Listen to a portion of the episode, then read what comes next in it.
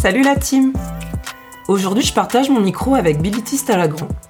Après un début de carrière dans l'hôtellerie de luxe, Bilitis a décidé de devenir coach et d'accompagner les personnes ayant une sensibilité élevée.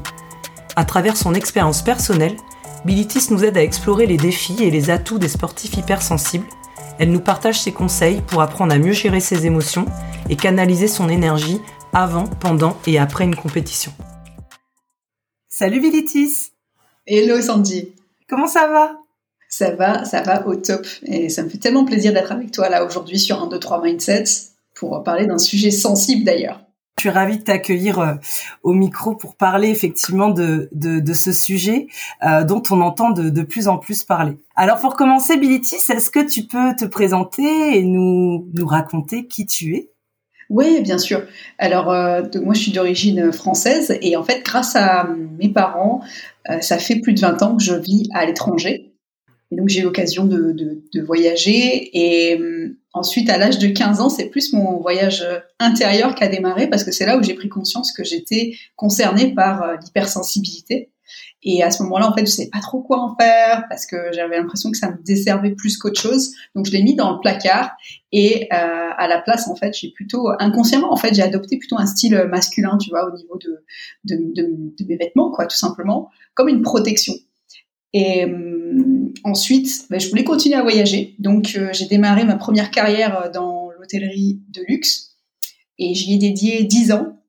Et en fait, à un moment donné, je me suis retrouvée euh, c'était un métier passion, mais en fait, ça s'est transformé en métier pression. Je comprenais plus euh, ce que je faisais là, quel était, le sens pour moi.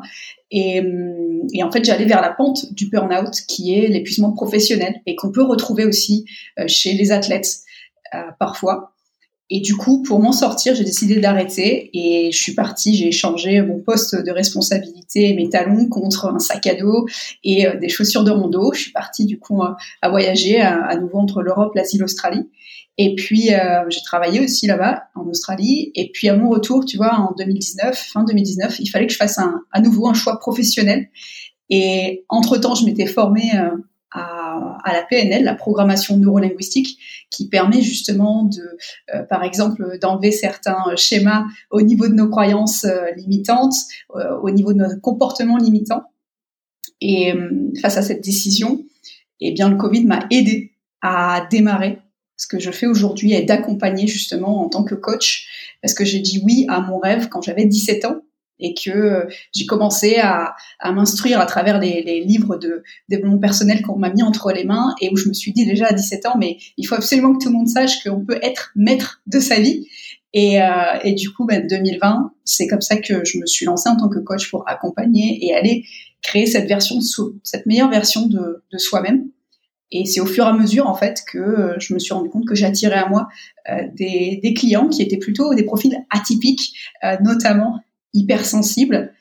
Et, euh, et comme ça faisait cinq ans que je mettais en place des pratiques pour euh, être bien dans ma peau, pour euh, me sentir bien dans mes baskets, et eh bien en fait j'ai réalisé que c'est ça aussi qui m'aidait à mieux vivre moi-même mon côté hypersensible. Donc en fait tu ton métier c'est devenu presque qui tu es, hein, presque une passion, le fait de vouloir partager ce que toi tu as appris et ce que ce que tu, tu maîtrises maintenant hein, de, de la sensibilité élevée. Oui, tout à fait c'est une vraie, c'est devenu une nouvelle passion.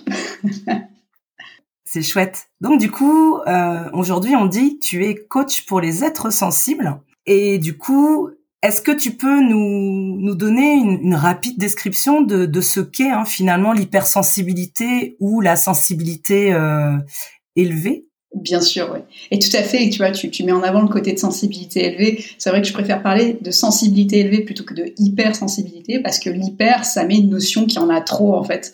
Mais c'est simplement qu'on a une sensibilité plus élevée. Et comment ça se manifeste, en fait? C'est que ça va se manifester euh, au fait que notre système nerveux soit plus euh, sensible au niveau de la réception de nos cinq sens et de nos émotions. Et donc, euh, ça se passe au niveau de notre système nerveux.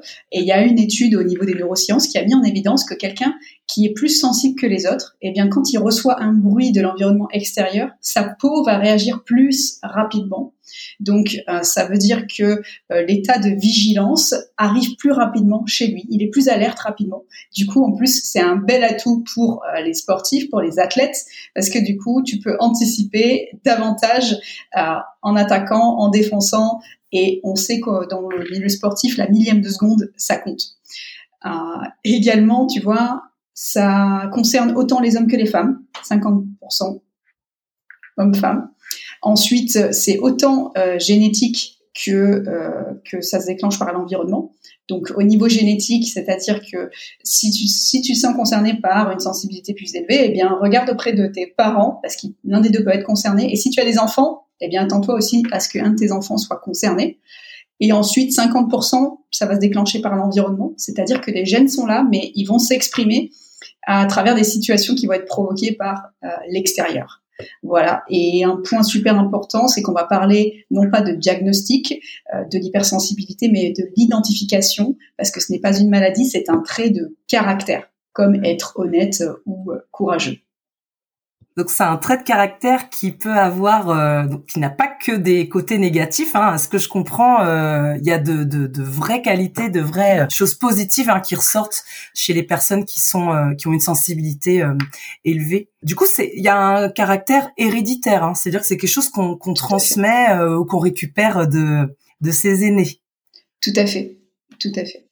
Et du coup, si on fait le, petit parallèle avec euh, le grand parallèle même avec le, monde sportif, comment ça peut se manifester euh, au quotidien dans la vie d'un sportif?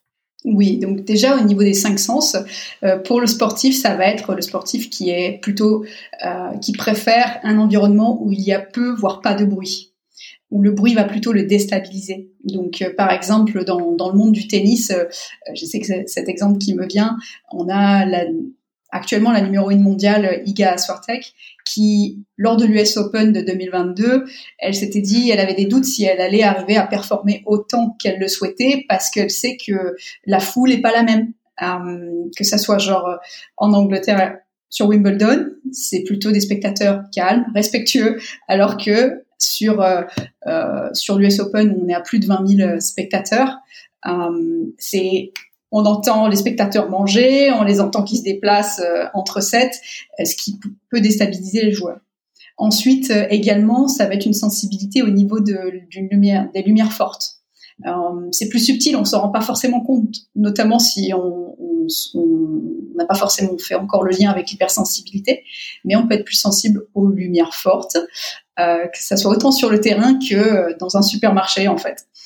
Et également, ça va être euh, au niveau de, au niveau émotionnel, ça va être qu'on va être plus sensible aux humeurs, aux humeurs des autres, que ça soit euh, l'humeur de son coach, de ses coéquipiers, euh, de sa famille, son cercle proche, d'où aussi leur rôle très important à, à, ne, à ne pas négliger dans l'athlète qui peut être concerné par l'hypersensibilité. Et hum, il peut y avoir aussi une peur qui est plus on peut tous l'avoir cette peur, mais elle peut être amplifiée, cette peur du jugement, cette peur d'être critiqué, euh, ou alors de recevoir justement un commentaire de son coach qu'on trouve pas forcément euh, euh, juste, et du coup on va avoir cette tendance à ruminer, et le commentaire on l'a reçu à 10h ce matin au briefing, et à 18h il est toujours là dans notre tête. Voilà par exemple.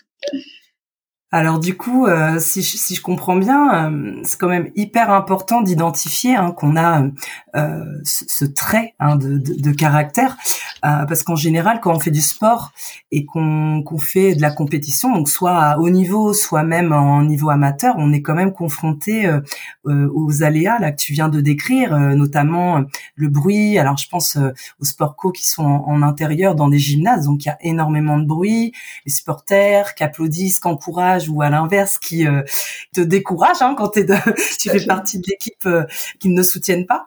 Donc ça a l'air d'être euh, assez important. Alors du coup, est-ce que tu peux nous nous expliquer l'identification hein, de, de, ce trait de, de caractère, l'identifier, quel, à quoi ça sert, quel impact ça peut avoir dans le quotidien du, du joueur, enfin de, du sportif? Bien sûr.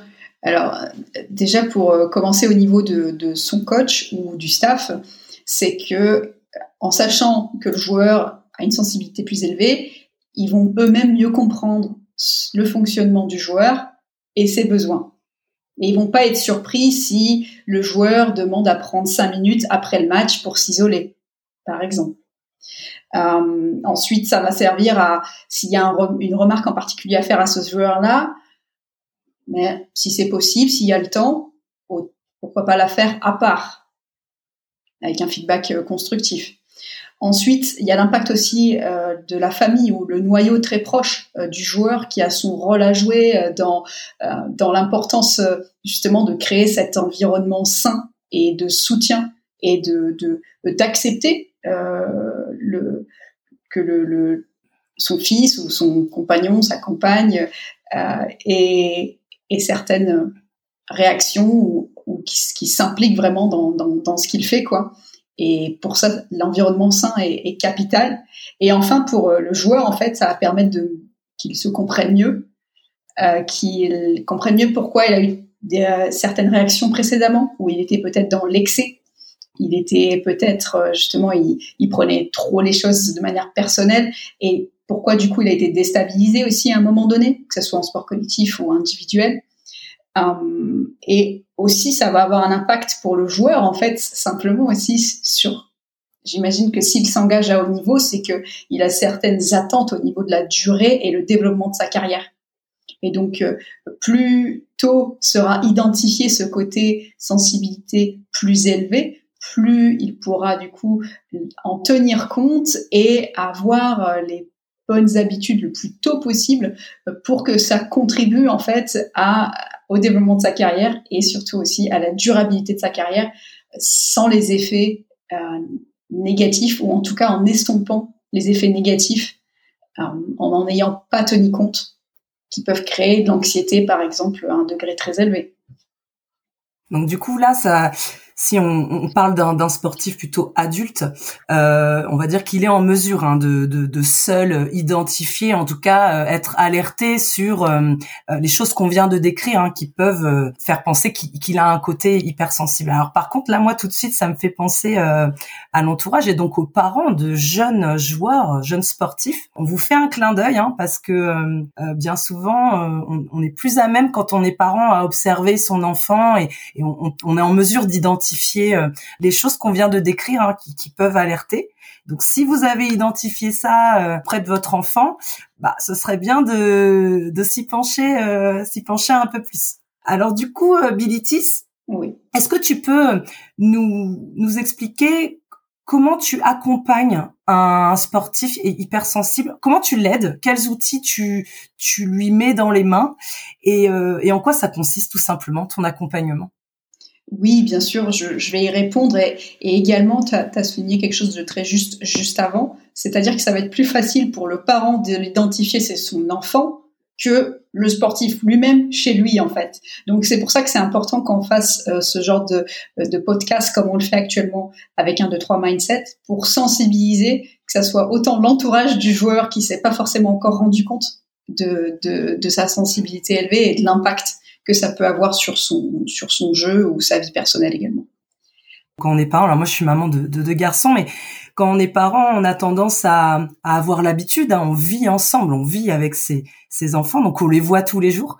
Et je pense qu'on a tendance des fois à oublier certaines attitudes, certains euh, traits de caractère et on met ça souvent sur le coup de ah il va grandir ou euh, ça va passer euh, mais dans, dans le cas de, de l'hypersensibilité, euh, je pense que c'est intéressant de, de, de s'y pencher et, et, dès le plus jeune âge.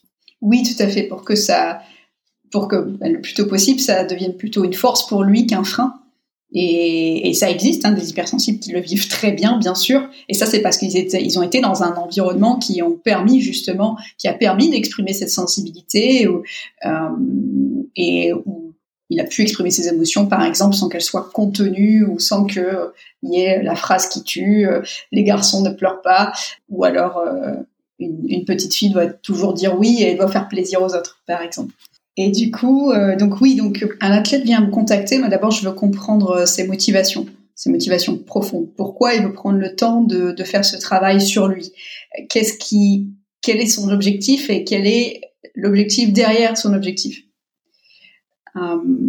et une fois qu'on est sur la même longueur d'onde, que je sens qu'il est impliqué, euh, qu'il est coachable, surtout, ça c'est important. Donc c'est-à-dire que il est ouvert à, à ce que je vais lui proposer, à ce que je vais souligner pour l'aider lui dans sa démarche. Alors là, on peut démarrer parce que si s'il n'est pas s'il n'est pas hum, en accord sur son pourquoi il, le fait, pourquoi il fait cette, cette démarche envers lui-même, eh bien, il n'y aura pas la même euh, réponse derrière pour aller mettre en place justement euh, des nouveaux comportements, des nouvelles habitudes qui vont tendre vers son objectif. Donc une fois que ça, ça a été, tu vois, une fois que ça, ça a été établi, allez, vas-y, là on peut y aller, on peut voir, euh, on peut déterminer comme une audite en fait, tu vois, de, ok, c'est où actuellement tes points faibles? C'est quoi tes points forts déjà? Ok, où est-ce que tu sens que c'est bon? Genre euh, discipline, régularité? Ok. Bon. Ensuite, c'est quoi tes points faibles? Ah, Peut-être, euh, peut-être j'arrive pas justement à rester concentré aussi longtemps que je souhaite et du coup ça impacte ma performance. Ok. Et donc du coup, on va voir quelles sont les pratiques que tu peux mettre en place pour augmenter ton focus sur la durée. Et euh, également, quelles sont les habitudes qui vont t'aider? Et qui vont, ces habitudes-là, en fait, vont aller nourrir d'ailleurs ta capacité à te concentrer. Et c'est par exemple, tu vois, pour moi, c'est important, Sandy, ma journée, elle démarre pas le jour même, elle démarre la veille. Elle démarre avec comment je la termine, la dernière demi-heure, et ensuite comment je vais la démarrer. Parce que pour moi, les deux moments importants pour se mettre en condition et être bien, en fait, c'est au moment du coucher et les 30 premières minutes au réveil. Et un exemple concret de routine, ça peut être par exemple sur tes dernières 30 euh, minutes avant de te coucher, c'est de démarrer par prendre une douche tiède. Pourquoi? Parce que ça va permettre justement euh, de, avec cette température-là, d'être plus euh, détendu et d'amener ensuite sur une qualité de sommeil en profondeur et d'éviter de se réveiller la nuit aussi. Et du coup, ça c'est super utile pour quelqu'un qui a une sensibilité plus élevée parce que euh, quelqu'un qui est plus sensible peut avoir tendance à ruminer le soir en particulier, ce qui du coup va prolonger à quel moment il va s'endormir et ça va impacter sa qualité de sommeil et donc sa récupération au niveau euh, physique et mental. Donc douche euh, tiède, ensuite on part sur allez 5 minutes pour on prend son journal, on écrit quelques phrases de pourquoi on a de la gratitude aujourd'hui, qu'est-ce qui qu'est-ce pourquoi on est content en fait? Qu'est-ce qui nous est arrivé de bien sur cette journée? Que ça soit par exemple une action en particulier où on était là au bon moment, mais aussi au niveau personnel. Euh, on a réussi à trouver la place pour se garer rapidement. Euh, j'arrive à respirer aujourd'hui, je suis content parce que tout le monde n'a pas cette opportunité-là. Et enfin, euh, la petite touche que je trouve du coup super importante également, c'est de se prendre 10 minutes minimum pour écouter ou lire quelqu'un, quelque chose d'inspirant. Donc un athlète en particulier. Et donc ça c'est la ça c'est la routine euh, du soir. Douche tiède, ensuite 5 gratitudes et enfin lecture ou podcast inspirant. Puis ensuite le réveil arrive, 20-30 minutes également. Tu te réveilles, à nouveau, ça prend de la pratique, mais après ça va venir tout seul d'avoir le sourire quand tu te lèves déjà, tu vois, d'être déjà dans un état où tu sens bien, tu, tu remercies d'être réveillé là, d'être là, et tu sens que tu as passé une bonne journée. Ensuite, c'est au niveau, euh, euh, physique, de faire de l'activité physique. Ça peut être même 10 minutes, 15 minutes, avoir un petit peu de transpiration. Pourquoi? Parce que ça va aider à euh, réduire le taux de cortisol qu'on a en soi. Et le taux de cortisol, c'est la peur. Donc on va aller faire baisser ça. Et ça, ça peut être à travers de faire, de courir, de faire du yoga ou la corde à sauter aussi. Et ensuite, une partie méditation, 10 minutes. Tu te concentres, tu fermes les yeux, tu respires. Et au début, tu seras, tu seras pas le maître zen, ok? Mais c'est sur la durée. Et, et en fait, surtout, moi, ce qui est important, c'est que c'est pas exact, la pratique que je viens de vous partager là, c'est pas celle que je donne à tout le monde. Non, moi j'adapte selon les besoins du sportif. Si pour lui c'est plutôt, s'il peut s'accorder 40 minutes, ben on va sur du 40 minutes. S'il peut s'accorder 10 minutes, ben on commence par du 10 minutes. Mais après au fur et à mesure, on va augmenter le tempo. Donc ça c'est avant le match parce que ça démarre pour être bien sur le terrain, que ce soit en collectif ou en individuel, ça démarre bien avant d'être sur le terrain. Ouais, et euh, évidemment que tu, tu, personnalises les accompagnements parce qu'on est tous des, des individus euh, à part entière. Et j'imagine que tu peux pas faire le même type d'accompagnement avec un adulte, par exemple, qu'avec un, un ado. Euh, c'est complètement différent qu'avec un, un, un, enfant, un, un préado. J'imagine que tu tu y aurais quelques séances avec les parents également pour euh, pour discuter. Oui, oui, oui. Si j'avais si j'avais cette, cette opportunité-là de euh, d'accompagner d'accompagner davantage les ados, c'est avoir aussi davantage, euh, oui, aussi avec avec les, les parents quelle est quelle est la, la direction, l'objectif de l'ado en particulier. Et et puis, on parlait de ce qui était important, euh, Sandy, avant d'être sur le terrain. Euh, mais vraiment avant, quoi. Limite, on est encore chez soi, on est encore dans sa chambre d'hôtel euh, avant l'événement. Et après, euh, c'est aussi qu'est-ce qu'on fait juste avant, quoi. 10 minutes, 20 minutes, une demi-heure avant le match euh, que j'aimerais euh, du coup partager. Et Simplement, en fait, avant le match, c'est oui, c'est on se centre sur soi, on est dans sa bulle. Euh, si nécessaire, on se met de la musique hip-hop. Pourquoi? Parce que ça va aller équilibrer les deux hémisphères du cerveau, donc on va, on va également nous-mêmes s'équilibrer. C'est se rappeler que ce qui compte là, c'est le match à venir, c'est pas le match d'après dans 15 jours, dans 3 semaines. Mais après, quand on est sur le match, c'est plus le match d'après qui compte, c'est pas le match actuel, c'est le point d'après qui compte. Donc point après point. Tu vois, donc euh, euh, plus le joueur, en fait, euh, tu es dans un état de présence. Donc là, sur le moment, c'est ça en fait. Au niveau collectif ou au niveau individuel, c'est le joueur, ce sont les joueurs ou le joueur qui est le plus dans le moment présent, qui est le plus dans son match, qui va performer. Ouais, tu parlais de des personnes qui ruminent et euh, en fait quand tu rumines c'est que tu es dans le passé là c'est terminé le, le, match la compétition elle est finie mais tu tu t'es encore en train de la de la revivre de ressasser et donc là effectivement t'es es dans le passé donc l'important ouais c'est d'être dans l'instant présent finalement à tout moment de tout moment de, sa vie et tout à fait. Et j'ai pas envie de laisser non plus celui qui nous écoute euh, dans, la galère de mais ok, je rumine, mais je fais quoi? Alors, du coup, une des pratiques qui peut t'aider pour couper avec la rumination, c'est de un de t'en rendre compte que tu es en train, tu es dans un cercle, que tu répètes la même chose, il y a une situation qui t'a frustré, qui t'a énervé. Ok, euh, donc tu repères déjà que tu es dans la rumination. De deux, tu l'acceptes, c'est ok, ça a touché quelque chose en toi, Qu'est-ce que ça vient toucher? Est-ce que ça fait référence à, autre chose peut-être qui, a, qui, qui, qui date d'il y a plus longtemps? Et ensuite, la troisième, ça va être de lâcher prise. Plus facile à dire qu'à faire, tu vas me dire, je t'entends déjà. Euh, donc pour lâcher prise, tu vois, tu peux, tu as la fameuse règle, moi j'adore cette règle, c'est la règle des 5 secondes de Mel Robbins. Et en fait, tu vas faire, tu vas compter 5, 4, 3, 2, 1. Dans ce sens-là, c'est très important. 5, 4, 3, 2, 1. Et là, en fait, c'est pour déjà que tu es conscient que tu as envie de couper avec ça. Et 5 à 3 de 1, tu lâches. Si pour toi c'est plutôt 10 secondes au début ou 15 secondes, ben c'est pas grave, tu fais 15, 14, 13, 12, 11, 10. Mais déjà, voilà, en faisant ça, qu'est-ce que ça va faire? Eh bien, on en parlait juste avant, ça va te ramener dans le moment présent. Et ça va te couper en fait. J'imagine hein, que tu as, des belles expériences et des belles histoires à nous partager euh, de, tes coachés. Mais est-ce que tu, tu en as une en particulier que tu aimerais euh, nous partager?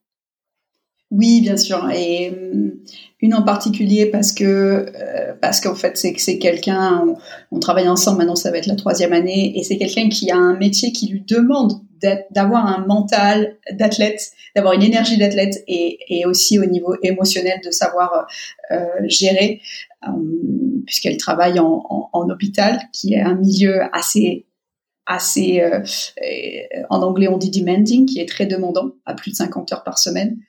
Et en fait quand elle est venue me voir euh, c'était parce que elle, euh, elle elle voulait elle voulait que sa vie aille dans une autre direction mais elle savait pas forcément comment s'y prendre elle se sentait différente des autres elle avait tendance à se lancer dans plusieurs projets en même temps les autres n'arrivaient pas à suivre forcément pourquoi et, et, elle avait tendance aussi quand même à procrastiner dans ses projets qui étaient importants pour elle.